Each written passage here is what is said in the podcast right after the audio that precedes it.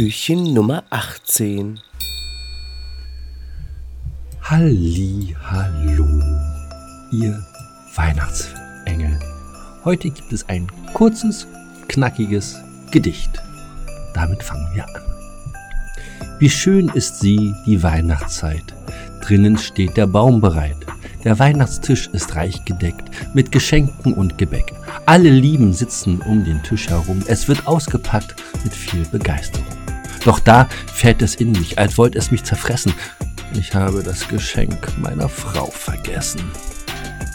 Na dann, viel Spaß.